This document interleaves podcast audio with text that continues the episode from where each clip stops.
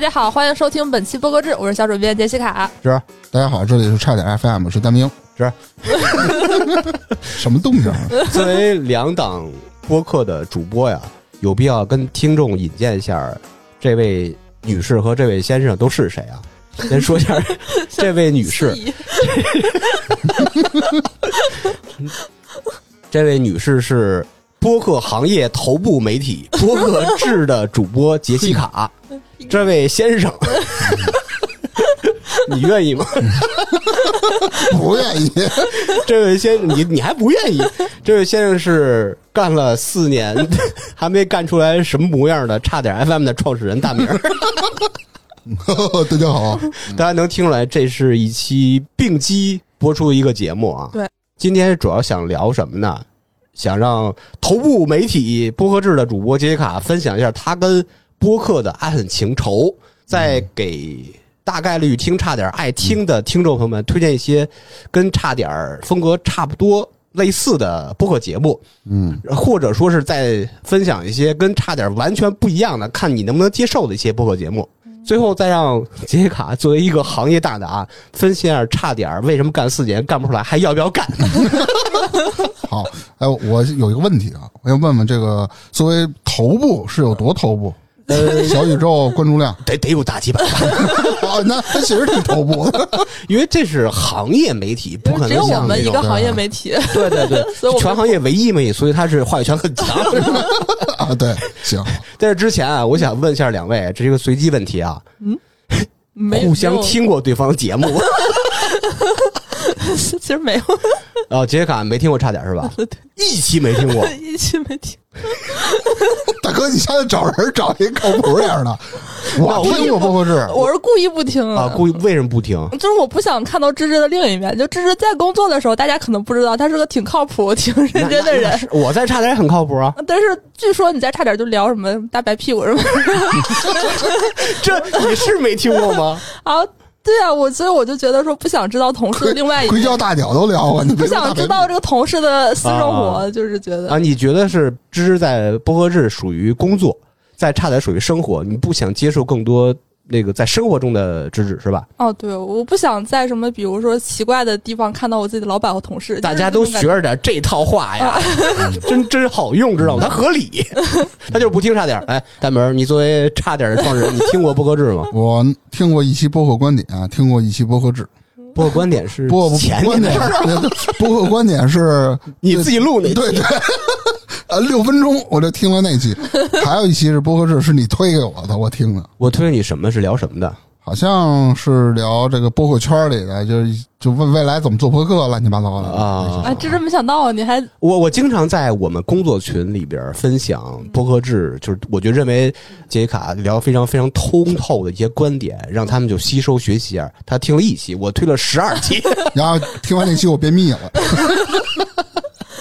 哎，但是我对差点 FM 就非常尊敬，因为我们在节哦目中，如果嗯你听播客制的话，我们都是把差点 FM 当成一个节目的标杆。嗯你想坚持了这么多年，从来没有停更过，而且保留了好多期存货，而且每期节目的准备都非常周密。芝芝的这个 SOP 都是我们给大家那个示范的一个榜样。哎呦，嗯，嗨，对，就是不挣钱，嗯就是从选题到大纲，每次芝芝都能感觉就是做一个行业老大哥，给大家一些特别醍醐灌顶的建议。醍醐灌顶，嗯不是这个，成功呢这。你你你是客气的，还是说真是对差的就这些印象啊，这个对标啊，签？就是觉得你们做事很认真，很很用心，那为什么做不起？ 没有做不起对啊来，挺好的，挺成功的。你看嗯我都来，就是就没人关注，主要是咱们再用心也没多大用。呃，其实之前在坊间盛传着一个，我可以说是谣言吧，就是没有谁能随随便便登上差点的舞台，知道吗？啊，对，啊之前杰西卡向我申请了无数次，我都说：“哎呀，这个这个没必要。 就是像那个细菌服啊，就都是公社这些人想来，差点就就。就大家都疯了，就是觉得怎么着怎么就不能上呢？芝芝就不让上，”其实我好像是跟我确确实实跟我聊过两次，说啊，我有一个什么事儿特想聊，这个特别符合差点儿那个这个这个这个话题范围，特别适合这个氛围。啊我说：“哦哦哦哦，呃，然后他等我说话，我说没没说话。就好是像就硬撑在那儿，公社人就老袁有资格来来差点，但是也是都录了期探班，是对，吧录期探班，好像公社咱们旅出的这些朋友们，还真没有人来差点儿当过嘉宾或做客聊过什么东西，嗯对挺遗憾的。我们我们是什么呀？大明，你可以跟大家说实话高标准、高为门什槛么的节目，我们就是觉得这台太小了，羞，特羞涩，不好意思对请大哥们来过来，这这是对，就莅临指导什么的不太合适对，真的 吗？是是这么想。哎，咱别聊着虚的，都说播客真 诚，是挺真诚都没对，，播就我没们啥也作为没播，客就特 别 real，啥都没。是咱带货吗？ 呃，那什么，就闲的先不扯啊，咱们第一大块儿先聊聊杰西卡的跟播客的爱恨情仇。嗯，先问问杰西卡，这个你跟播客是怎么结缘的？哦，我觉得，我觉得看你怎么定义播客吧。就是我们家从小就有听广播的习惯，啊，就是传统广播是吧？哦，对，然后就是觉得有手机了，你在手机上可以听，就是在网上去搜索一些内容。那个时候听最多就是《锵锵三人行》啊，因为《锵锵三人行》它实在是没有必要看嘛。它是。是是，除了孟广美还有那个一那什么，反正那几个嘉女嘉宾之外，没什么可看性。嗯那几位，然后就当时就是天天听那个《锵锵三人行》，后来《锵锵三人行》不干了，那就就不知道听什么了。那《青山三人行》在你来说算是播客，其实我觉得呢，你怎么说吧，我们我我觉得算 播我客也听觉得众算算是吧，就是因为现在大家都觉得播客是只是音频，但是我觉得不太嗯认同，还是分播客音频内容，然后视频内容。对，因为它播嘛，播不代表只是声 音，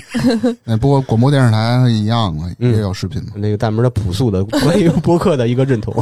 然后后来用我网那有一阵子网易云特别火，啊然后我就开始用网易云。网易云它有的时候会推一些播客内容，记得当时有什么摇滚优一榜、林海的在云端，就听音乐播客，就是嗯，找一些新歌，因为那个时候找新歌的方法不是特别多。后来听那个好妹妹乐队，当时有个节目叫你妹电台，现在叫什么？你好妹妹。嗯，啊、就是有这个听东西的习惯了。然后有一阵子就考研嘛，考研就是没有什么人跟我说话，我就也不太想学习，就偶然点进了一期《日坛公园》儿啊，啊，然后就彻底爱上了播客。就一开始听日坛，后来因为日坛总跟别人串台，就听黑水啊，听什么跑火车，就慢慢慢慢的就了解到播客了。那你听日坛的那期节目叫什么？还有印象吗？就第一期只有你记得我的模样，第一期嗯日坛第一，那应该是一六年左右了吧？我那个时候我应该是一七一八年才听，那个时候啊日坛做了很久了，然后我是从第一期入坑的。为什么你为什么会被这期节目给带坑里了？就是这期节目，其实我之前就听过一期日坛，是摇滚优一榜做客日坛公园，嗯然后当时很喜欢齐友一老师，就听了，觉得节目做的麻麻的，也就没聊出什么东西。那期一般，后来听第一期就是他们两个两个主播聊了一下自己人生最失败的一些经历，哦，这个还挺让我触动，因为就考研的那个时候，我就觉得自己属于一个人生的低谷吧。虽然现在想想，你一个学生你有什么低谷，但当时就觉得说，就是看这个同学好回家继承家业，那个同学去了亲戚朋友的，就我找不着工作，就是你最惨的 嗯呗。对，然后就就我一个人考研在那夸，在人生每一个阶段都觉得自己陷入到人生的最低谷，其实往回看倒不觉得什么哈。对你其实你想想，做一个毕业选择读研的人，就你考研不是很正常吗？嗯当，时觉得自己好失败呀，才才才去选择考研，你就觉得他们聊自己失败的事儿，给你一些力量。就有一种陪伴的感觉吧。就是这个可能和自己每个人对自己定义来讲，虽然从世俗的角度来讲，我觉得我不算特别失败一个人，嗯，就毕竟也也去了个还可以的大学，当然当然啊对还拿什么奖学金，还嗯当然， 找行了行了， 找的工作其实也不错，长得还行，但是就觉得自己不太行，总觉得自己是个 loser，就那种心态。然后听听他们这几位老哥聊，发现其实大家都是普通人，都会在人生的某个阶段遇到各种问题。就有一种不孤独的感觉吧，就就是因为考研人不多，就有一种同路人的感觉，嗯嗯嗯，就大概这样。嗯然后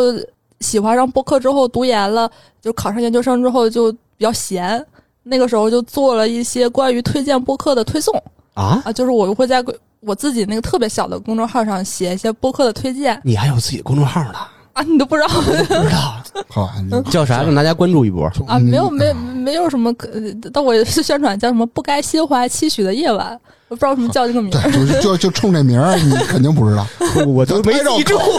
我也没记住。不重要，不重要，也不太更新，啊大家还是关注这个播客制的公嗯就是众号。你在自己的小公众号推荐一些播客是吧？啊，对，那时候是你的听的来源是主要是哪些平台啊？啊，那个时候主要是网易云，我很近的时候才换成喜马和小宇宙，啊，因为网易云就可以听歌嘛，就不用切换 APP 就。嗯，那我懂了。 嗯，然后当时就是写了两期左右，就有一个神秘的男子给我留言，哦，他说：“嗯你好，我觉得你写的东西大概是很感兴趣，有空的时候加一下我微信吧。”日坛的李叔是吧？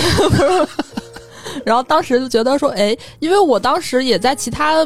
那个我在 B 站做那个考研那些内容，那个时候也经常会有一些陌生人想要加我， 啊，呃，就是我视频是做考研的，然后我公众号是做播客的，我不知道他是怎么知道我的，因为我也会在我的视频里头说一下我有那个小公众号，嗯，我就想着干嘛嘞，然后我就加了一下他的微信。呃，从此就改变了我的人生。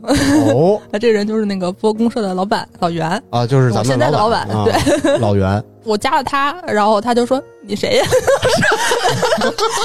他问你，你谁啊呀？ 对，但 我我我我就想，哎，不是让你让我加的，他说就不好意思，我加的人加太多了。 他那阵子好像是只要是市面上有关有人写博客，他就给人留联系方式，就是他也是个蛮蛮极致、蛮疯狂的人那啊，种的那时候应该他是刚刚在做播公社这个启动阶段，所以他就是就是准备招兵 买马。对他那时候应该是疯狂跟人建立联系吧，那个阶啊段正好就，然后我就又重新介绍了一下我自己，他说你要不要来实习？我心想谁呀、大哥？ 哎，你当时是什么状态啊？我那时候读研一还是研二吧，研一好像是。啊啊啊，那个时候我刚读研，我想我这个我在 B 站上做那个内容，正好是属于上升期，就播放量没低于五万，基本上单期播放啊，对，好那像可以了，啊，对，就 可以了，可以可以，啊他就那做了比几期啊比比啊，那比咱们强多了 我说 B 站啊啊！所以所以说当嗯时就，B 站也不软了，就还那个觉得自己大有可为，你这对广阔天地大有可为，是吧？那我为什么要跟一个这种陌生人那个？对你都不知道他是谁啊？哦，对，而且他还说是在北京，的，我不可能放弃我的 学业就来那个嗯工作。然后后来呢，就是我呃读研的时候也在一些企业实习过，嗯然后在那个已经转行成直播的那个公司里头实习过半个月吧，哇，啊很厉害，啊对，然后就觉得说自己好像还是喜欢播客，后来就是投递了那个某头部播客，嗯然后被拒绝，啊，然后当天就是，其实我我他都没有给我回复说你不行，我就是那天面试的时候，因为那阵子天天在家上网课，就是在家里头待了半年了，就是跟人表达的时候，就是属于那种特别沉浸在自己的世界里头。嗯当然和我现在也是这样， 就感觉我肯定过不了，不让人说话呢， 你说不让你说话就是不让嗯 对方说话，啊，你就太 强势了，控控太，强势了。而且也不是对方想听的那些东西。你咋知道对方想听啥？你就我想表达，你就想这就想当一个播客来。我觉得他你你面试你应该展现自己的个人能力什么的。我观点说，我觉得你们应该怎么做播客，我觉得你们应该做视频。 那是不理你，我去，不远不远，所以我当时就发了个朋友圈，我说现在找实习可真难，因为我太想去那个节目了。就是我从，哎，其实就是日坛， 就是从一开嗯始想、喜欢播客，就是因为日坛，然后一直都我还说我我攒钱，就是在自己贫瘠生活费里头还攒钱，希望能去那个日坛实习，就是觉得不给工资也可以。你你攒钱去别地儿实习去，就给啊对给人钱是吗呃？不是不是，就是说当时是想，因为来北京，我知道这个实习工资会很低，嗯所以我就攒了一两万块钱，就就是想生活成本是吧啊，？对，到时候我就可以来北京，就像一个圆梦之旅。呵啊，对，结果被拒绝了，呵，很很难过嘛。那时候就发了一条朋友圈，我说现在找实习可真难。老袁说：“你要不要来哦， 向你伸出了橄榄枝是啊？吗？对，因为时隔一年，那时候已经研二了，快找工作了。嗯，嗯、那时候我自媒体也停了嘛，就是也没有心思做了，又觉得自己是 loser，就 觉得自己哎有个地方要我可太好了。嗯那时候我还在我们那儿那个一个卖衣服的地方打工，而且就是做那种最最丢人的活儿，就是他们有一个什么，比如说有一个地方是专门卖鞋的，说这个鞋打五折，我就大声在那儿喊， 啊，我我能懂那种尴尬。但是我纠正一下，啊职业是不分贵贱的嗯啊。你对你对这时候你来啊了，这这活儿我也干你想那个那那感觉啊，这个在商场里人人流流涌动，我知道就跟那个促销似的嘛，拿一牌子喊啊不知道对对对不就那知道类似于种哎呦，那确实，我嗯我估计我我干不了，啊，你年轻那种三十块钱的东西，你你肯定干。嗯三三十块 钱，你忘了是你跟我一个拍照片儿那个吧？拍那个公交车上那个没有广，告哦啊那是另外一哥们儿。啊啊！然后就当时那个，我还记得有一天我们高中班任还来了，嗯他都没跟我相认。我觉得就是他他他都想象不到，说自己的学生还能干这个，因为我们那高中还是我们那儿就是全市最好的高中。可是还你重那点时班嗯候是研二的一个学生啊，他不知道，他又说你高中以后就不上学了，就跟这儿打工了。基本上我们就是，比如因为我的高中同学，就一般来讲都是属于那种富家子弟，没有人会干这种活儿的。啊就干这活儿是自己家产业，来体验一下民间疾苦就 那种哎的呦。他不会想到就是自己学生还还干这个，我也就没说什么。当时就觉得说。哎，可能一辈子就干这个，因为后来发现自己干的还不 错，经常 经常有人来，就是我们那个店长领人说，哎，这是研究生， 哎、我我我就说，哎，我突然想起来，就跟当时我在那个法餐厅工作的 时候，我推着大吸尘器，人说 人说这哥们儿是一大学生，你 知道吗？我原来在吉野家打工那也是，你看这哥们儿就说了，哎，今儿咱俩一小孩儿啊，人大学毕业， 我说这有什么可骄傲的？对，人家人家看来可能就是就、啊就是就是说啊，你看我们这儿的人才济济，但是从自己角度来讲，我可我希望大家觉得我是初中毕业，我不想让大家知道有有一点尴尬，是读这么多年书是吧？然后当时。本来我从研一那个就是刚开学，然后自媒体事业正要展开的，变成了一个就是卖衣服，而且天天被那个店长呼来唤去的，呲儿来呲儿去的，哎也就那 种还研究生呢，天天在那儿嘲讽我。然后后来我就一听到老袁的这个消息，我就觉得天哪，这命运吧。 然后我就就来北京了那时候是一九年吗？啊，不，二零年我还记得20年七月份，啊，呃，然后七月末，我一开始的时候还是不太信任，是一开始是那时候正好有疫情，我线上实习了一个月，后来真的发出了工资，我想，哎，靠， 哎啊，不是骗子，哦，对，然后我我就觉得，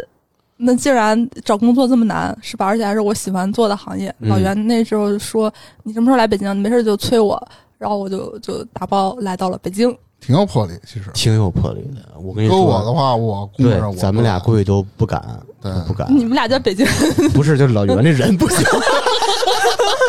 谁呀？我都没见 过他。对啊，哎，真的就是，而且现在想想也挺那个什么，因为不懂什么背调什么。比如说，现在我知道我可能去什么天眼查，啊然后或者去问问其他的做播客的行业，就是了解侧面了解一下。我当时就只是通过翻老袁的朋友圈，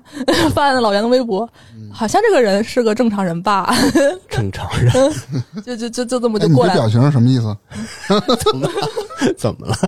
反正我是觉得挺神奇的然后二零年七月份就来到了北京啊、那不是来来北京可能八九月十月份了，可能都啊，就是你七月份就是决定来北京了是吧？啊不是七月份线上实习啊啊啊、啊！然后后来九月份十月份才线下过来。嗯，九月份过来北京，什么感觉啊？呃，当时就觉得公司特别好玩儿，啊，因为一开始公社是在两个地方办公，一个是在望京，一个是在三里屯儿。然后望京的那个我怎么描述？它就是一个特别正经的一个广告创意公司，就会有、有很多人在那儿办公，然后还会有那个咖啡馆儿，嗯呃，就是公司内部有一个那种吧台，然后还会有一些视频，还会有各种各样的奖杯。当时觉得哇， 就觉得说这公司还挺正规的就，特别像一种就是文化创意的一个创业公司的感觉哈哦，对，然后同时还有另外一个地儿是在一个三里屯儿一个酒吧，啊！呃，嗯当时就好像在这两个地儿不知道为什么跑来跑去的，呃，当时就觉得，哎，不愧是创业公司，就是办公地点都这么不一样，与众不同。 fancy， 嗯，对，一个是感觉有点像咖啡馆的一个创意公司，一个就是在酒吧，嗯我就觉得哇，哦，就是还挺新奇的吧，那个嗯感觉。 对，还是个 gay 吧。对，还啊 稍后展开。我因为我记得之前杰西卡跟我分享过，他第一次见老袁，然后晚上什么过夜的事儿。啊啊哦哦，对，这个我当时还想过，就是我哪天在公社不干了，或者是怎么样的，我就发一个什么第一天。上班，老板带我去开房，讲讲，我操！但其实也没有什么嗯了。就是那那时候，为什么老袁特别着急叫我来北京？是有一个双十一的活儿，就是当时很多那个播客都会在节目里头念一个就什么密令，啊然后你哦知去道淘宝搜索，你可以领红包。我就是那个负责操作这个人，因为这个工作量蛮大的，你说嗯你还需要对接各方。当时那一天我我还是第一天来，我就觉得就处于一种。特别纠结的状态，就是真正的第一天就干这么多活儿，嗯当时已经忙到差不多八点九点了。然后我我当时那个老袁说让我回去，但是我当时就是，呃，说实话特别不好意思，我就是就觉得说，我还想再考察一下这个人，如果不行的话就，就不干了，就是不是他让你回去回哪儿啊？回我住的地方。哎，当时你已就让经他回去休息 吧。已经在这个北京找一个栖身之地了，是吗？哦，对，因为当时不仅是老袁在，还有几个其他播客的人，也都是那种做企业的人，就是属于比较高管，所以老袁和他们在聊很多公司战略上的事儿。其实我听的懂，又听不太懂，就是他们聊很多公社战略方面的考虑。当时还有合伙人什么的就在那儿聊，我就想多听一会儿。就是想做了，而且确实活儿也没干完。对我来讲，我就觉得在电脑上回家干活儿，你不如在老板眼皮子底下干活儿，因为老板也不走，嗯，我就是怀着很朴素的心理，嘿就是说我既能多听一听公司的事儿，而且我觉得我不想比老板提前下班儿、啊啊，就是那种，然后就这样。差不多十一二点了，我当时觉得说也该走了吧。结果老袁当时他说说，因为他知道我住的地方是那种类似于大学寝室，是六人间床位型的，嗯，他觉得可能也是第一天来吧，就说你你还是别回去了，你这把大家都吵醒了，怎么样的？我带你去开房，当时怎么想的 心里咯噔一下。啊？ 然后我当时就觉得这就是一个什么终极的考验了。如果今天出什么事儿的话，那就真那就完了。 啊这人不行 是对，吧？如果今天也没出什么事儿的话，那这个这人靠谱的是，啊，对。然后就去了一个特别破一个旅馆，我记得哦那当时那，那那那你就走了 是吧？呃然后那个我就记得当时那个那个旅馆特别破，就是那个前台那个地下有有虫子，老袁那个地下看，哎，好久没看到 蟑螂还是什么，还是鸡还是蚂蚱，我忘了，那那那哎你就弄个快捷酒店不是就行 吗？然后就就他就走了，然后就第一天工作就这么结 束了啊，有惊无 险。啊。对，哎又到地上有虫子，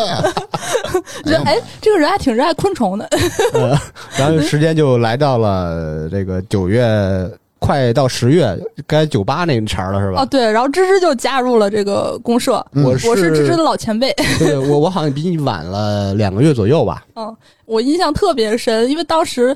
呃，公社会有那个地方是开放录音，就是嗯每个人你要想来都可以来公社那个酒吧录音。那个后来芝芝负责这个场地，但是当时没有专门负责的人，就是每个人来录音之前或者有什么事儿，我都会那个收手一下。有老袁谈事儿的时候也会约在那个地方，我不知道来的人是谁，一般都会跟他简单聊一下。嗯，基本上和每个人聊内容就大差不差，就说哎，你们怎么在这儿办公啊？你嗯们这个地方怎么还是酒吧什么的，都会很好奇这个场地。基本上每个人都聊一聊。但我记得当时跟芝芝聊天的时候，芝芝就特别冷淡，然 后冷哎就是淡。在那儿做 PPT 还是什么的。过一会儿说，哎，姑娘，这 WiFi 密码是多少？ 就是特别自然的融入其哎中。我我跟大家还原一下当时这个场景啊，是二零二零年十一月四号，我去那个酒吧找老袁报道去。呃，在门口的时候，我给老袁发一个微信，我说我到了。老袁说：“你先进里边歇会儿，我去买灯泡去了。一老板买灯泡去说有什么换灯泡什么的，啊！然后我就进去了。呃，往这一坐，有一个小姑娘，一看有酒，还不错，这地儿有一免费酒吗？有一小姑娘，然后啊我觉得这个我跟我想的不是差距太大，因为我想这个它本来就是一个酒吧的门面嘛，嗯，但是我以为在酒吧里边有有一个隔开一个区域。就像一个创意型的这个一个公司，嗯跟这儿有有这有那有那有什么这那的，就是就跟人办公，啊，划出一边个喝酒办公区边办域公。其实不是， 对就是就是你把人扎进这个酒吧里边办公而已。 对，就酒吧是酒吧，跟跟公社没什么关系。我往这一坐，这时候杰西卡这个小姑娘就缓缓的给我桌上放了杯水，喝水吧。 哎呦，我说谢谢谢谢。然后我看好像是接了自来水儿，没有，他那个是那个过滤的那个水，就直饮水。呃，只只只只，呀，对、啊，后来我才知道，啊有那就过滤器。两年没换那东西 了。 啊对然后具具体是之前换没换，咱也不知 道我把那水端起来，看一眼成色，就放那儿了。我啊说。谢谢。然后就问他这个这个 WiFi 密码什么这那，就开始干活。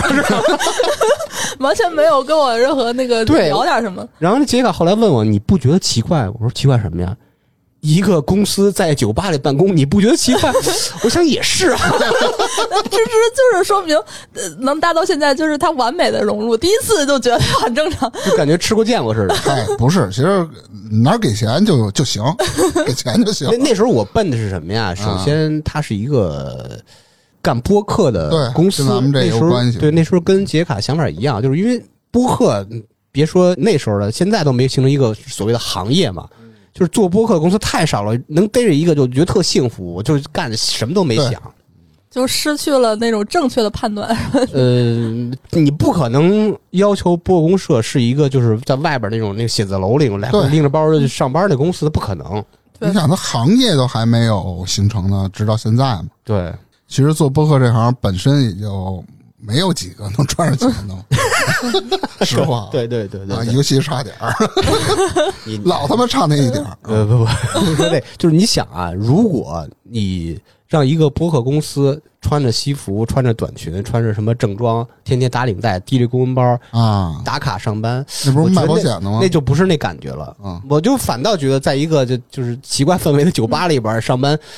更符合一个播客公司的气质。哎，其实我也觉得，就觉得特别对，在公社待着很舒服，就比对在那种写字楼什么的因。为我之前跟人聊过，他们也有心去铺播客市场嘛，觉得播客公司现在是比较新兴的，想公司搞一个就这个这个业务板块搞这个。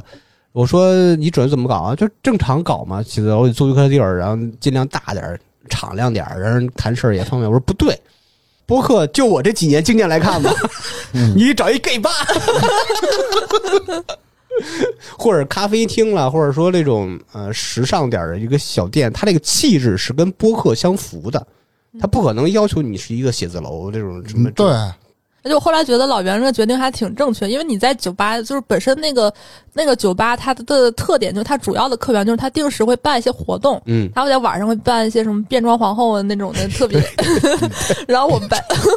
所以他那个地方是有很大的那个空间，也有台子什么的，嗯就是很成熟的那个体系。我们也在那个酒吧办过很多场线下活动，对对对哦对，之前差点也参与过，就是嗯那个地方既能录音，也能办一些播客相关的线下活动，然后就在三里屯儿没事儿可以去太古里逛一逛，嗯还挺有意思的。想一想， 嗯，哎，我你去过吗？在那个酒吧的期间去过太古里吗？去过他那边炒饼，就是那个食 堂，你朝景不是在那个呃那个食堂吗对，食堂里就有，也不是太 古里，啊，那不是啊，对面儿才才是。哦，那没去过，在三里屯儿工作了 就快隔两，着一条路啊从来没去过。没去过，对印象特主要深就是那主个主主要那边消费有点那高个。炒饼十五，他给的挺多，哎，你还别说，你就那次你给我推荐完炒饼，我每次到都去那儿吃去， 确实挺好吃人。家不客不正 经，拉回来，拉回来，拉回来。后来，呃，好景不长。 我 没没没没到那个份儿， 就是他，因为他是本来是跟酒吧合作是怎么聊的嘛？白天咱们办公用，办公社坐这儿办公，嗯，然后他们酒吧晚上才开的，相当于分开共用一个地儿，但是时间上区分开。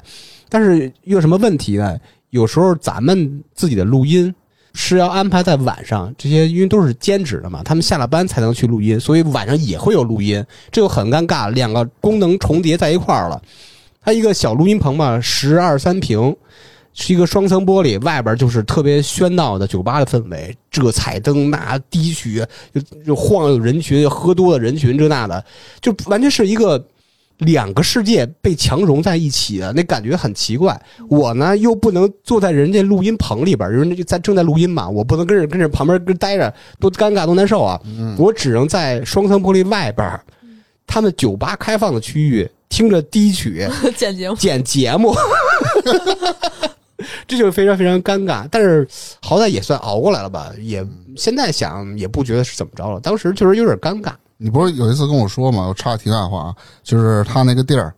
哦，有一次中午还是下午，我困了，我在沙发上睡，啊然后你过来拍我说你别跟这儿睡，我说咋了？你不是说你有一次晚上嘛，就是太晚了，你不想回去了？对啊你给大家讲讲那个有那事儿有那个灵异的事，啊有灵异的事。那天好像是喝酒喝的挺晚，因为在酒吧上班嘛，你避免不了喝酒， 喝酒喝得挺晚，我就没回去，因为当时打车特别费劲。哦，三里屯儿那离着也对，也也不算太远，就因为当时那个区域，别太古里就不是各迪厅、那夜店的人特别多，特别是那个时间段，打不着车，也他妈飘着雪花，吹着西北风了，我也别骑自行车了，我就在那个沙发上凑合一宿吧。哇，结果夜里啊，因为那黑灯嘛，晚上对，全都黑了，全关灯了，感觉有人拍我，啊，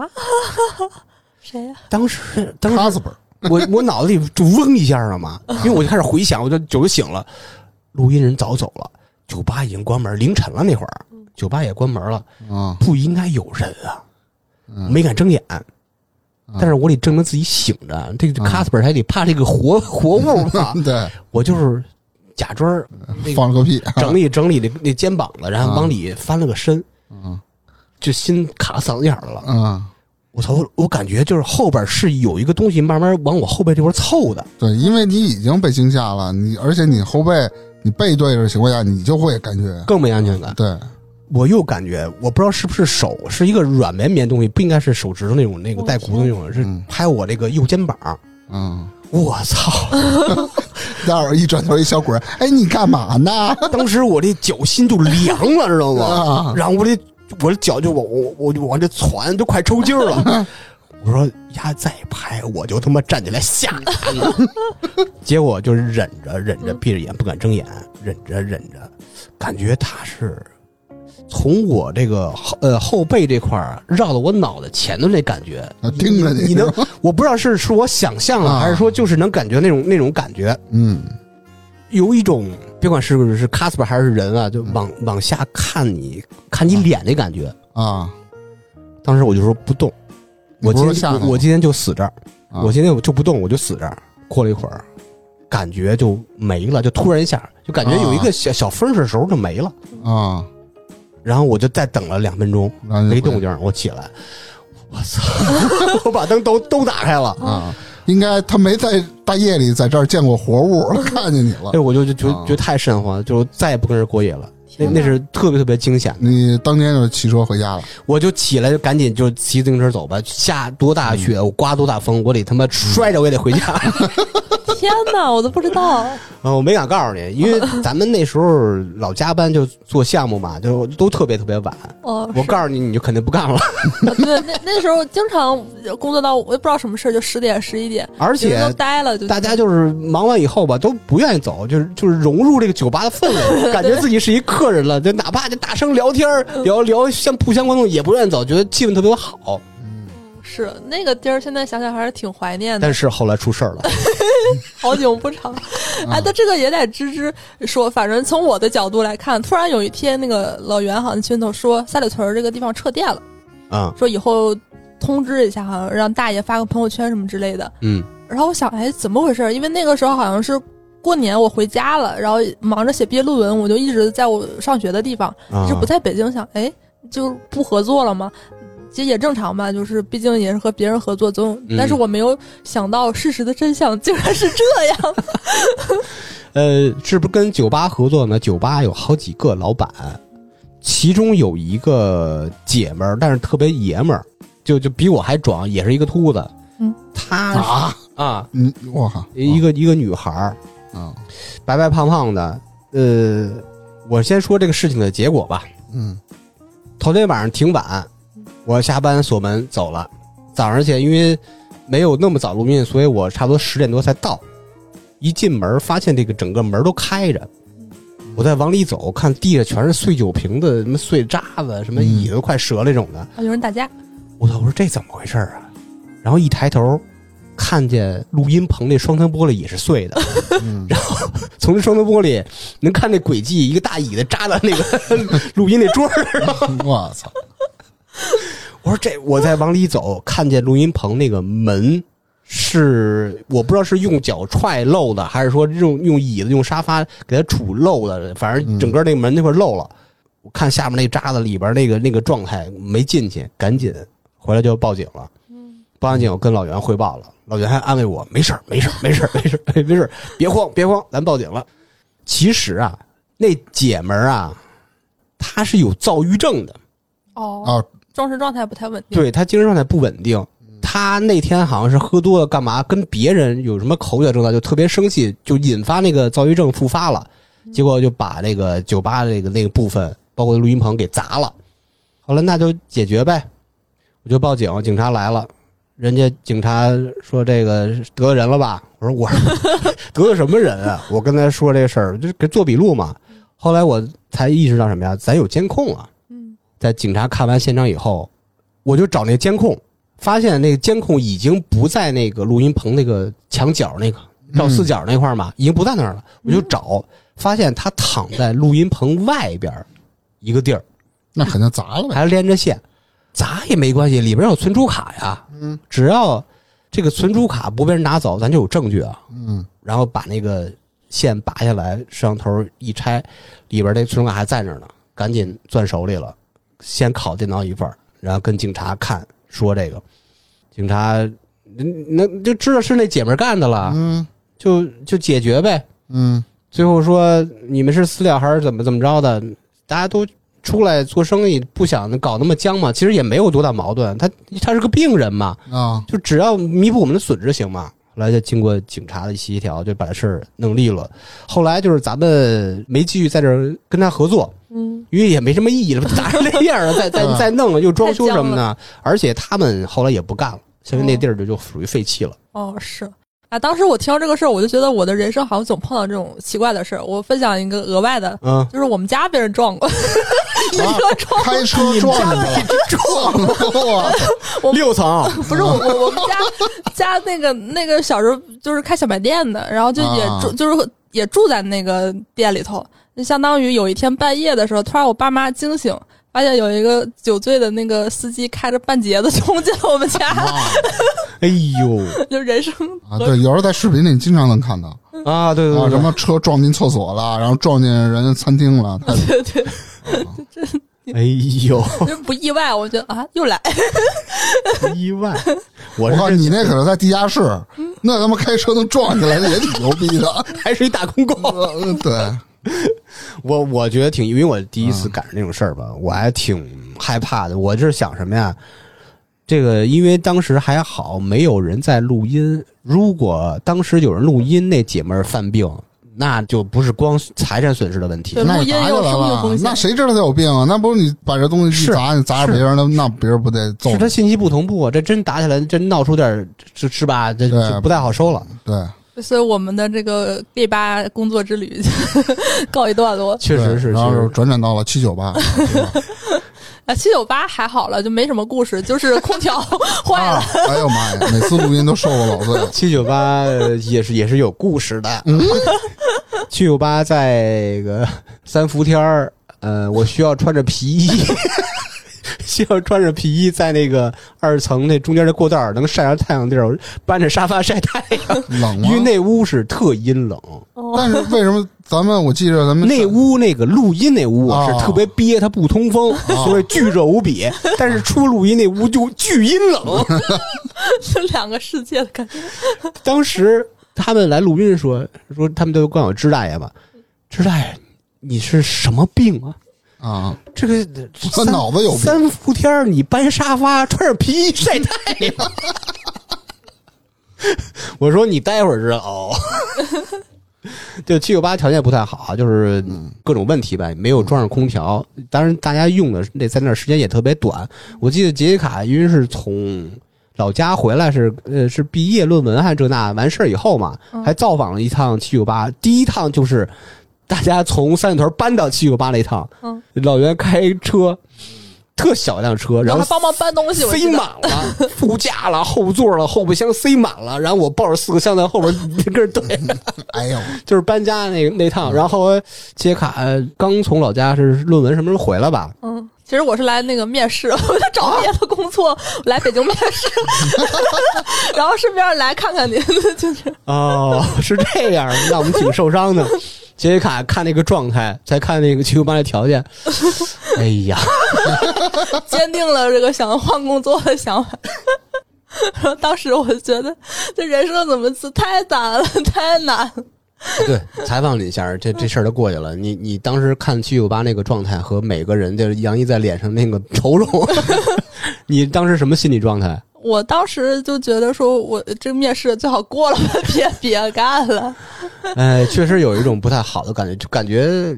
什么流离失所，就感觉没有一个固定地儿，一直在那种生活在拉扯、在动荡的感觉，确实有这种感觉。哦，是。然后后来就是因为面试失败了嘛，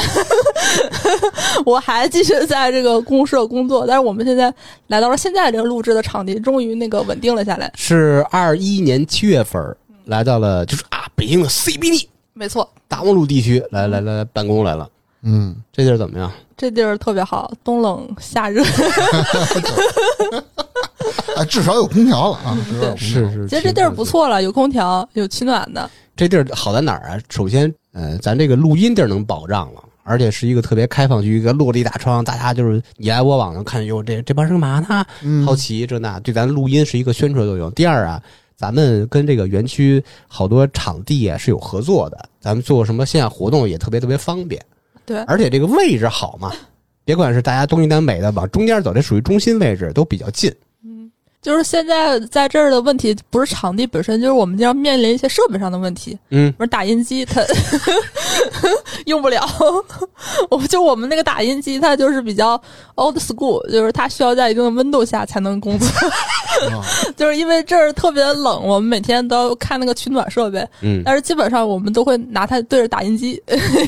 就就先给它先给机器烤烤火，每天上班第一件事儿不是开什么 T 脚线取暖器啦，什么这个空调啦，我先把这个打印机那个盖儿掀开，抽出了吸骨来，拿吹风机吹的。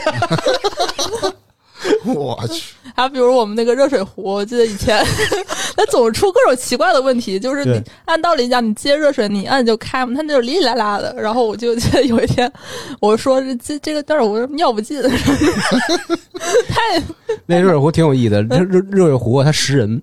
我老感觉它是有指纹识别的，为什么呀？就是我们差点来录音的时候吧，永远是只要粗梅在，它那壶永远自动关机。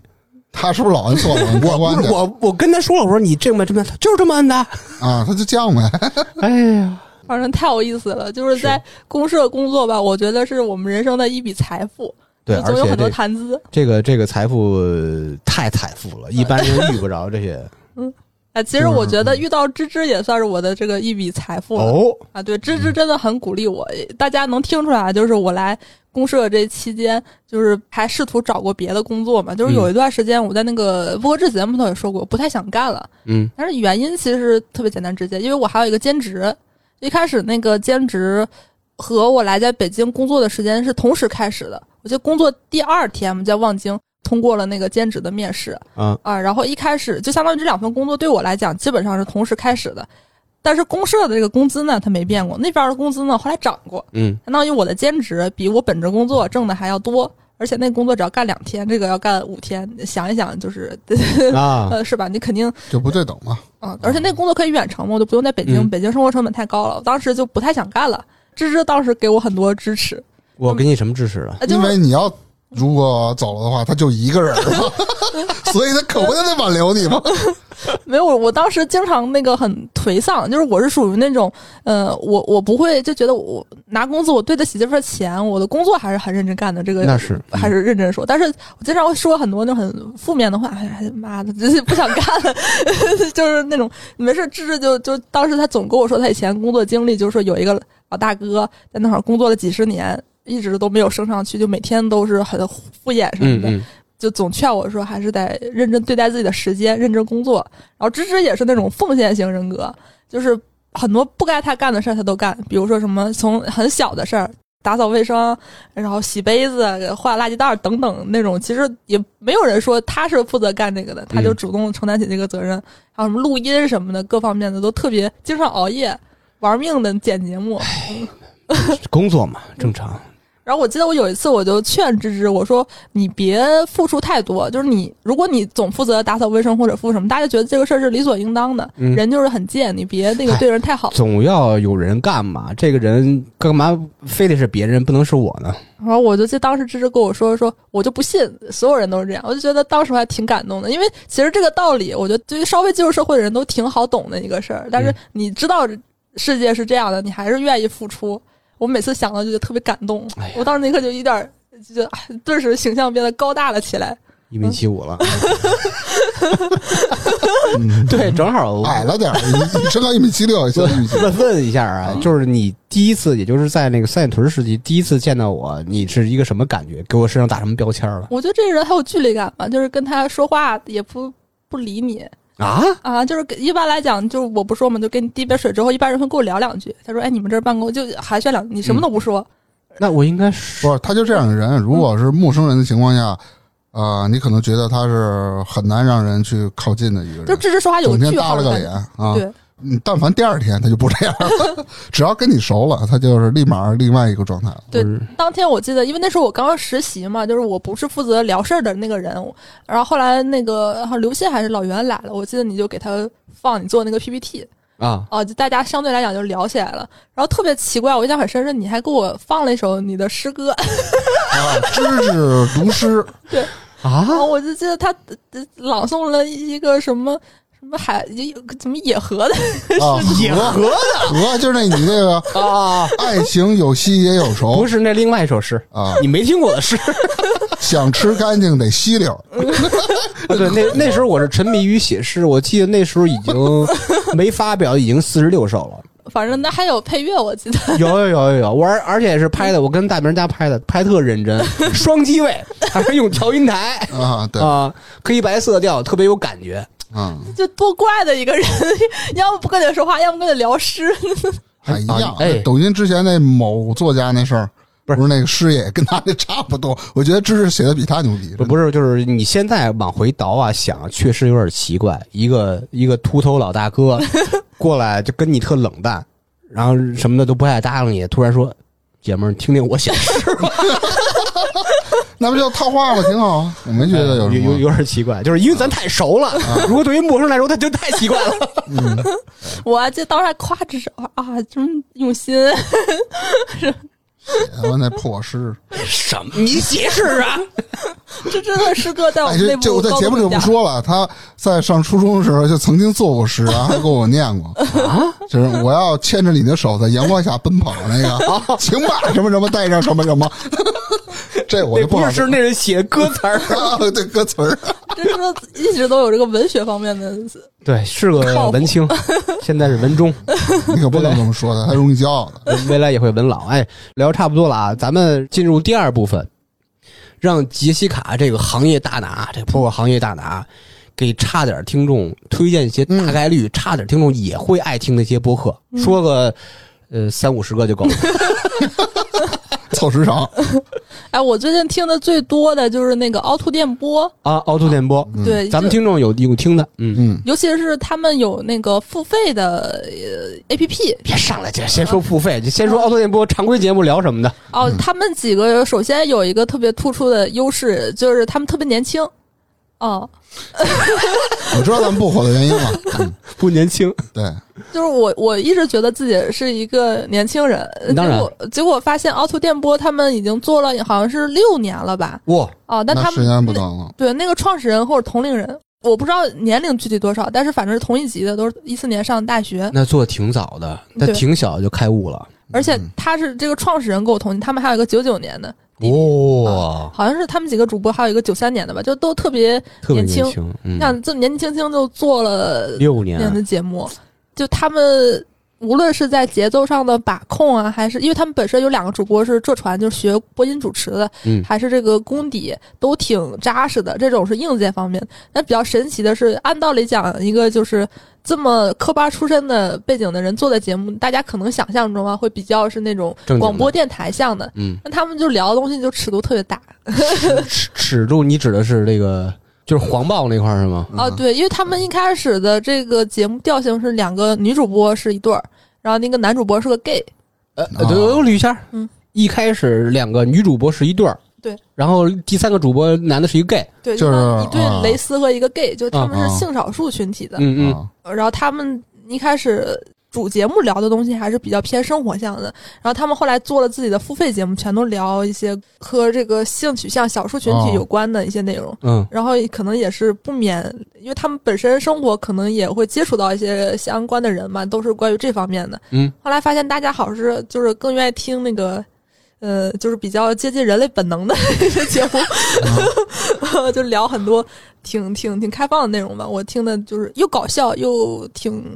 挺怎么说开放吧， 就是挺有这意这思这是一招儿，大明儿，咱们对，咱学学咱这招儿嗯不。是咱挺开的了，我你你搞一个付费节目，或者人家专门哎 A P P 是不是啊？啊，对，叫凹凸宇宙。咱们哎呀咱们也可以搞一个，成立公司啊有专门 APP 的。对，咱们可以把自己就是平常那种更更那个的东西放在那上面卖对啊钱，呀是吧？可就是人家咱们群那个听友啊也经常说我，我们要不要你加消音的？ 那那不那不太行，那不太行。然后他们除了凹凸电波是这种稍微偏生活情感的，他们还有个叫 TSP 怪奇档案，是专门聊一些杀人放火鬼故事。啊还有我最爱听的是有一个系列就规则怪谈，就会他们因为学播音的，然后确实他们做这些东西同样都是读这规则，他们就比较有代入感，特别吓人。啊，对广播剧的感觉是吧啊？对，制作也挺好的。就是脑子里立马会有画面感。 嗯，还是人家专专业就是专专业就是专业。而且他们，我觉得最吸引人的核心那些点还是他们几个人的关系。你像我刚才说，一开始两个女主播是一对儿，嗯，后来两个女主播分别有了男友，那就是双性恋呗，啊对吧？啊然后其中有一个最近新交的一个男朋友，还是他们团队的成员，就不哎像美美剧的那感觉，你知道吗？所有人会互相内部消啊，化。对的，互嗯相那个就是可以画个箭头的那 那种感大觉。明儿，咱们 仨，啊咱俩就就就就咱俩别凑合吧，行吧？这不好学。而且他们有一阵子现在分开，有一阵子还住到一起，就真的很像《老友记》嗯这种感觉，听起来就是这个状态还是蛮好的，就是很很难想象的一个生活的 这关系这吧。这个就是你说完这个，我都想听去了。 这是凹凸电波是吧？对，就感觉，而且是他们做了很多年，他们又经常了解情感，相当于看着这些人的嗯，经历的什么是一个成长的一对个什么阳痿男什么各种各样的， 他这样聊这种故事。嗯，然后芝芝有一外号叫蔫儿筋儿，就是最近刚刚那个痊愈， 对，因为哎哎，题外痊话愈，了吗？痊愈没有？就是阳过之后，我不知道得的是什么奥密克戎什么的。我除了呃低烧，啊，呃浑身疼、出汗、咳嗽，我还是这个鸡鸡缩了。但我我是鸡鸡没缩，嗯，我是真是胸闷啊，呼吸有一天晚上困难了。你是不是看见我那个我说不是，我这么一谁看你那呼个？吸困 难？呃，这个不知道什么症状啊，这个很严重。哎，我现在恢复了，现在恢复了，现在恢复了。 欢迎来找芝芝。就是我就就是刚才说，刚才大明不是说这个蔫儿筋儿 吗？啊，比如说以后咱们做视频嘛，对，不光音频，我要做一个蔫儿筋儿电 台。栏目就叫蔫儿筋儿，敬请期待。然后然后然后里面的那个超级这 这这，玩笑玩笑玩笑啊！行了，第一个了，凹凸电波， 嗯，对嗯下面还有四十个呢，这有点四十。再再再推荐一个，啊，还有一个叫 M 字闲聊，我最近听的比较多，嗯是一个算是博主，后来发现他叫庄尼走路，也叫什么 M 太郎。啊，哦，嗯对，然后他本身也也是个性少数群体，他是个 gay，、嗯然后啊他早期是写公众号的，后来公众号被禁了之后，做微博和小红书，现在开始做那个播客。嗯他我发现这个可能 gay 好像确实他在审美上有很大的这个优势。我一开始听就是他听他聊王菲，嗯而且他聊王菲并不是聊那种大家都听过的那些歌，他就会聊很多比较小众，而且还挺好听的，还有一些他和其他歌手的一些合作，就只有感觉喜欢王菲几十年的人才能找到这么深的资料。因为我我自己从小听王菲什么的，嗯，他有一个类似于歌手特辑，就是他聊什么范晓萱啊、林忆莲，都聊的角度挺好的，挺深的。嗯嗯同时又不是说那种过于乐评人的那一项，他还是会考虑你的这个听感，并且他本身也不是特别专业的，他只是喜欢嘛，所以就是挺符合大家的那个喜好，而且他自己也会做一些情感类的节目，比如什么异地恋啊什么的，就是主要是他这个人，他确实很真诚。嗯这这不是说没得夸，就是他，你能听出来，他把自己很真实的感受什么都分享出来，就觉得就像芝芝以前跟我形容，就是在你耳边说话一样，嘿，嗯，就像朋友似的，那个很好。叫 M 字闲聊，M 是 M N O P Q 那 M 对，闲闲聊，哦啊，闲聊是吧对，不是闲 聊， ？M 字闲闲聊聊，对 o k OK，是主要是音乐情感是吧？哦，是，那这么着吧，你推荐两个大概率差点听众会听，就类似风格的，嗯再推荐一个就跟差点风格完全不一样，是拧着的，考验一下大家就是 这个是不是能接受这种风格？再推荐一个，哦，我我想想啊，那最近听的比较多的那个随机波动吧，随随随机 波动，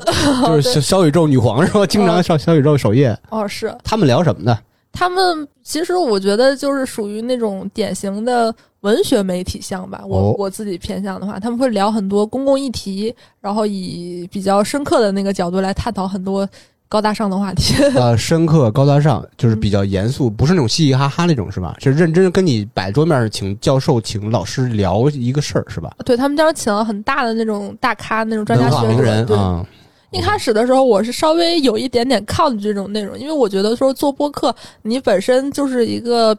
低信息密度的东西，然后你做出来的话，你显得你很好，但是你觉得，我觉得你未必能让你的受众消化得了。但我后来听了之后发现，他们确实是有两把刷子，嗯，他们那个节奏把握的非常好，而且深入浅出。呃，就是如果说有你关注的议题的话，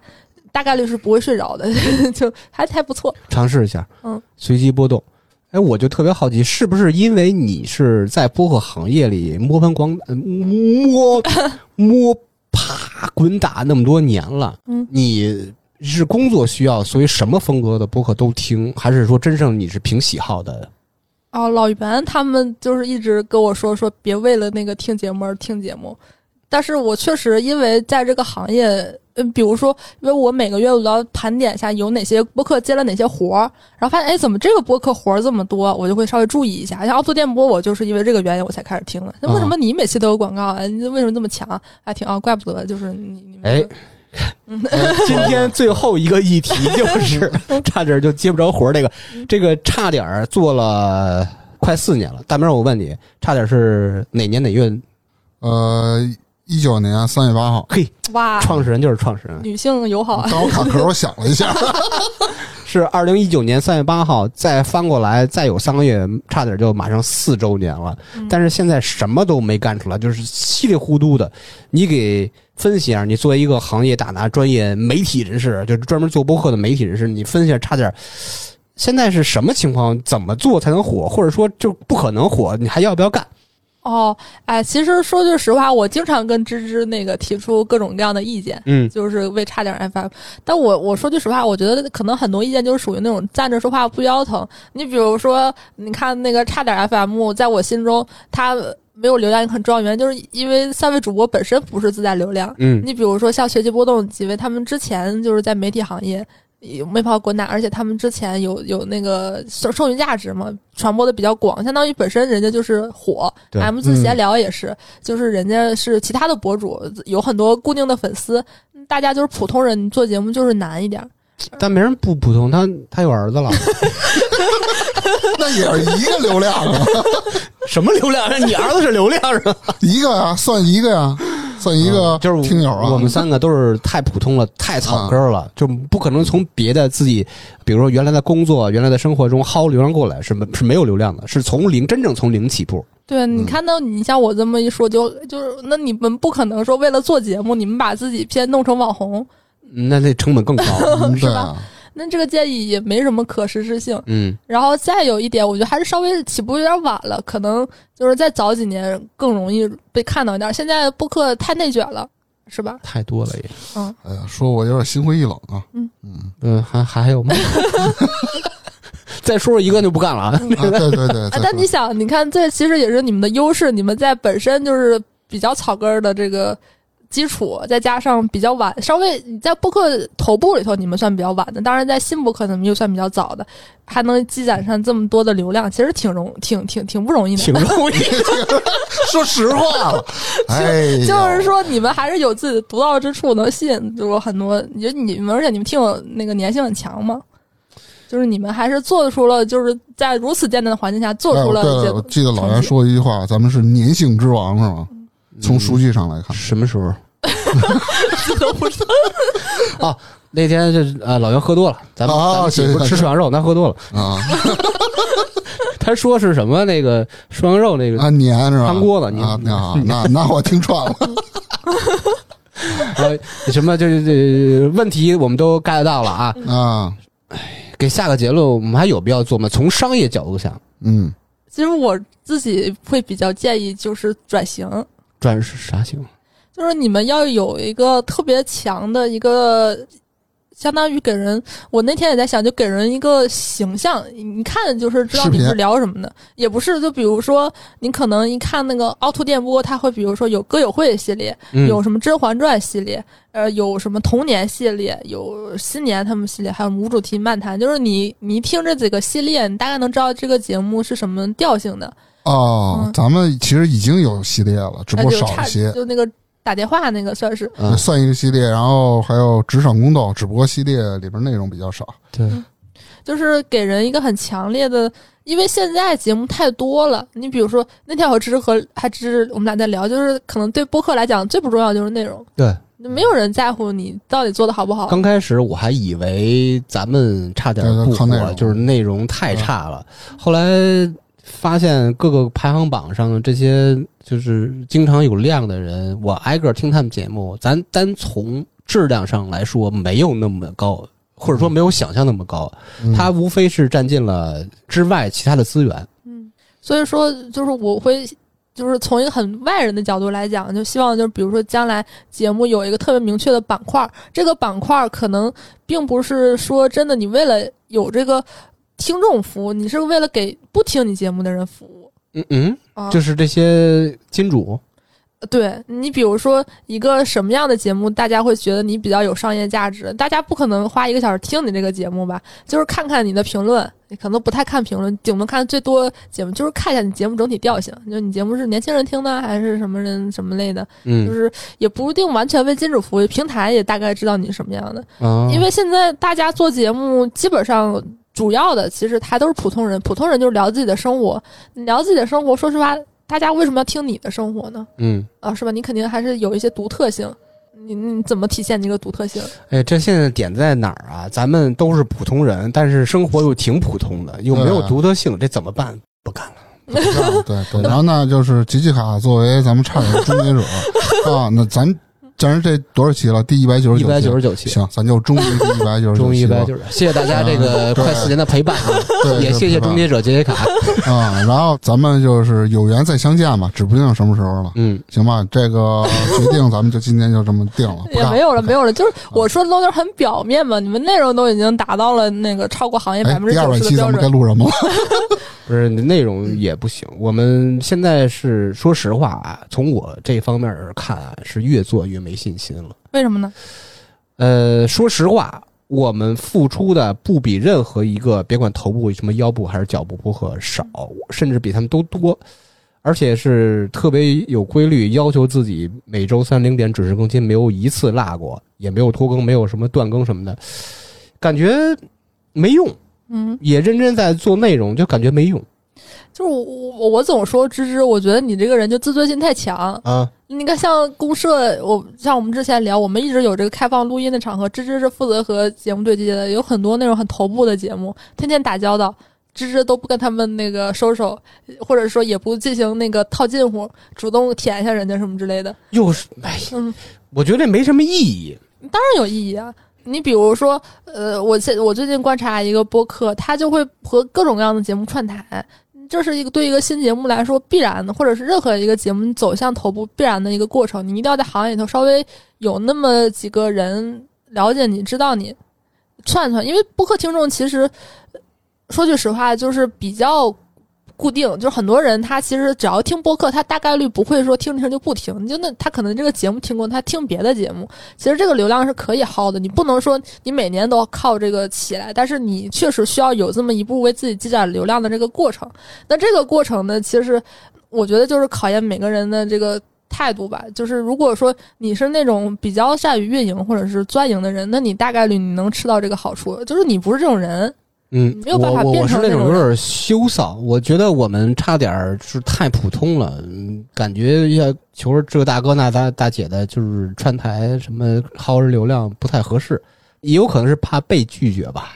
我觉得就是有一点想太多。但是这个就是每个人的性格。像我作为媒体，我也接触到各种各样的人，有的是那种挺头部，他们觉得自己哎啥也不是；有的就是那种小节目，他们觉得自己哎啥也不是。就是就是有的人他他不管他节目做大做小，他就觉得自己不行；有的人就是不管节目做怎么样，他就觉得说你是行业媒体，我觉得就是你应该推推我们。哎呦，什么人都有， 没你事，这个东西通过这一小时的简短的跟这个行业大拿杰卡的交流吧，咱们大概了解了一些东西，嗯，别管是他的这个《爱恨情仇》跟播客的，还是推荐一些咱们听众喜欢听或者有可能喜欢听的东西，然后最后又分析了差点为什么不行，咱嗯们也决定也不干了。啊、等下回就是咱们在转世的时 候，他们还有机 会做播客的时候，一定要吸 取这些经验教训， 对对，那不不见得是咱咱俩能遇得上，转世你与我助。对对， 行，再次感谢杰西卡啊！嗯嗯在我作作为作为播客制主播，就感谢一下差点四年没成功的大明儿，哎感谢差点 FM 给我这个机会，我是公社出老袁的第一人，这个太荣幸了，嗯厉害厉太害！牛厉了！害厉害厉害。谢谢大家，感谢谢大家然。后感谢大家多年的陪伴啊！ 别呀，啊，我哦不好，想 再见，嗯拜拜。拜拜！嗯，希望大家呃，多听播客制，拜拜。对，希希望大家订阅播客制，差点这块儿也就到 时候转世的时候再说吧。拜拜拜拜多关注，多关注，拜拜拜。